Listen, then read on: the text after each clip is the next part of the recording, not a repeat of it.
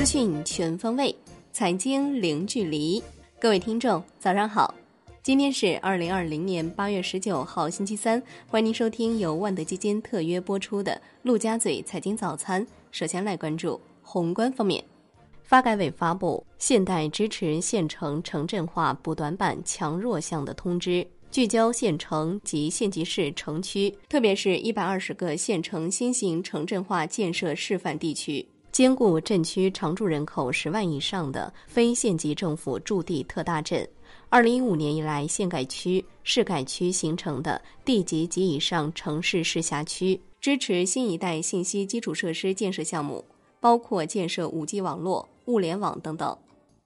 发改委的消息。国开行、工商银行等六家银行参考 LPR，对县城城镇化补短板强弱项项目贷款执行优惠利率，按照项目实际需要给予原则上不超过二十年的中长期贷款。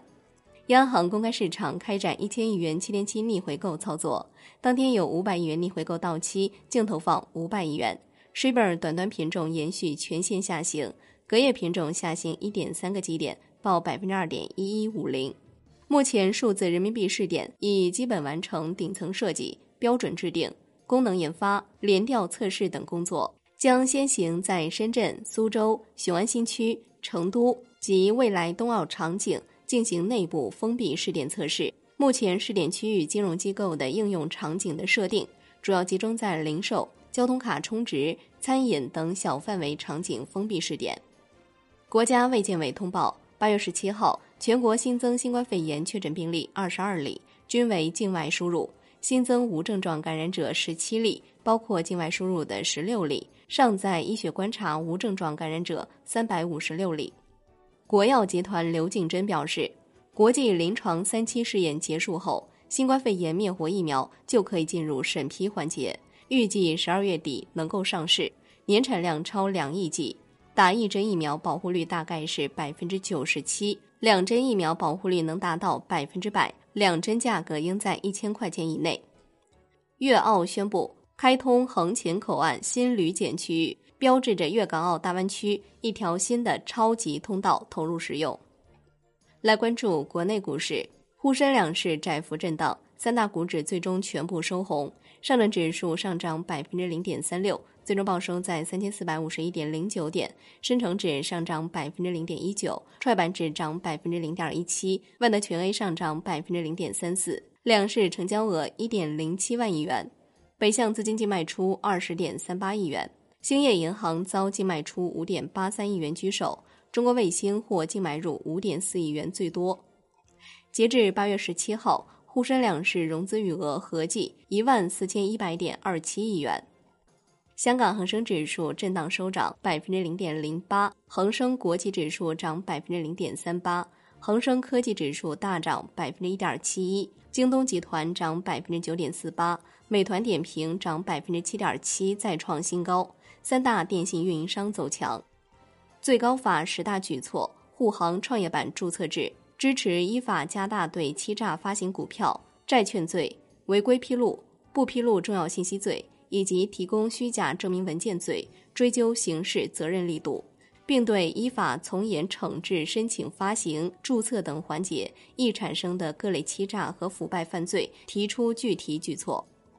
上交所正式对外发布《上市公司定期报告业务指南》。监管部有关负责人表示，本次制定主要是落实证监会要求，规并简化同类事项的备忘录、监管问答等规范性文件。为市场提供规则便利，降低信息披露成本。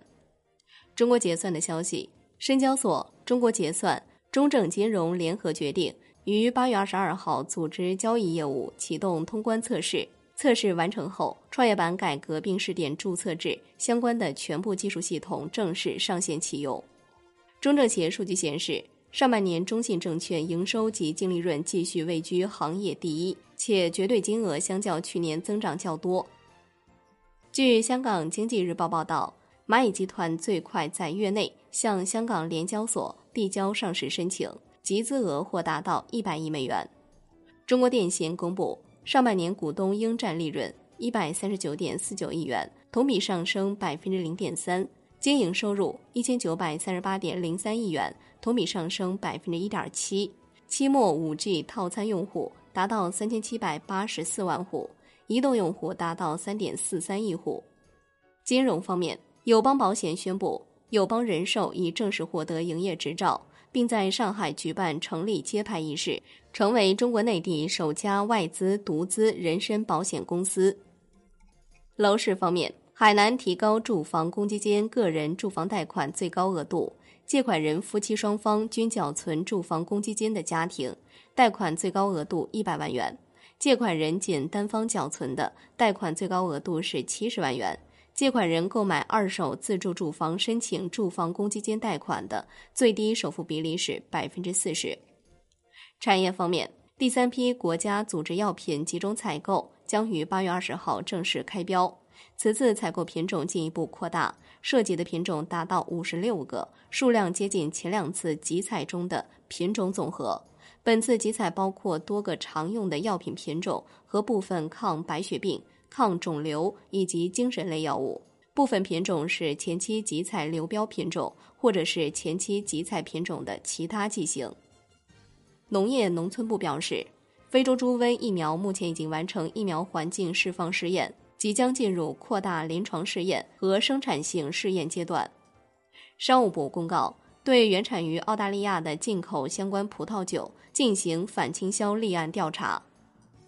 电影《八佰》在全国继续进行点映，周二票房超过三千五百万元，点映累计票房达到一亿元，创影院复工以来票房新高。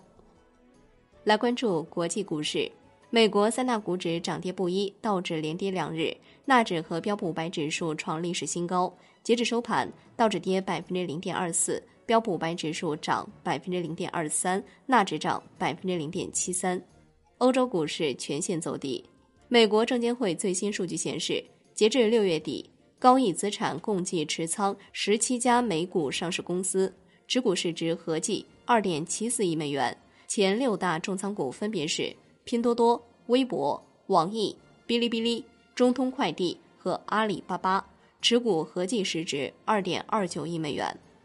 商品方面，国际油价全线下跌，New Max 油期货收跌百分之零点七九，报四十二点五五美每桶；Comex 黄金期货收涨百分之零点五八，报两千零一十点三美每盎司，连涨两日；Comex 白银期货收涨百分之零点四三，报二十七点七八五美每盎司。伦敦基本金属集体上涨，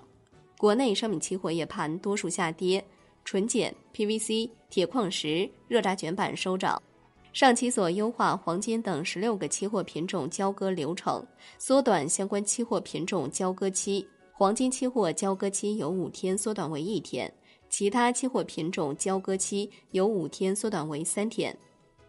上期所公布，八月二十号收盘结算时起。白银期货合约的交易保证金比例调整为百分之十二，涨跌停板幅度调整为百分之十。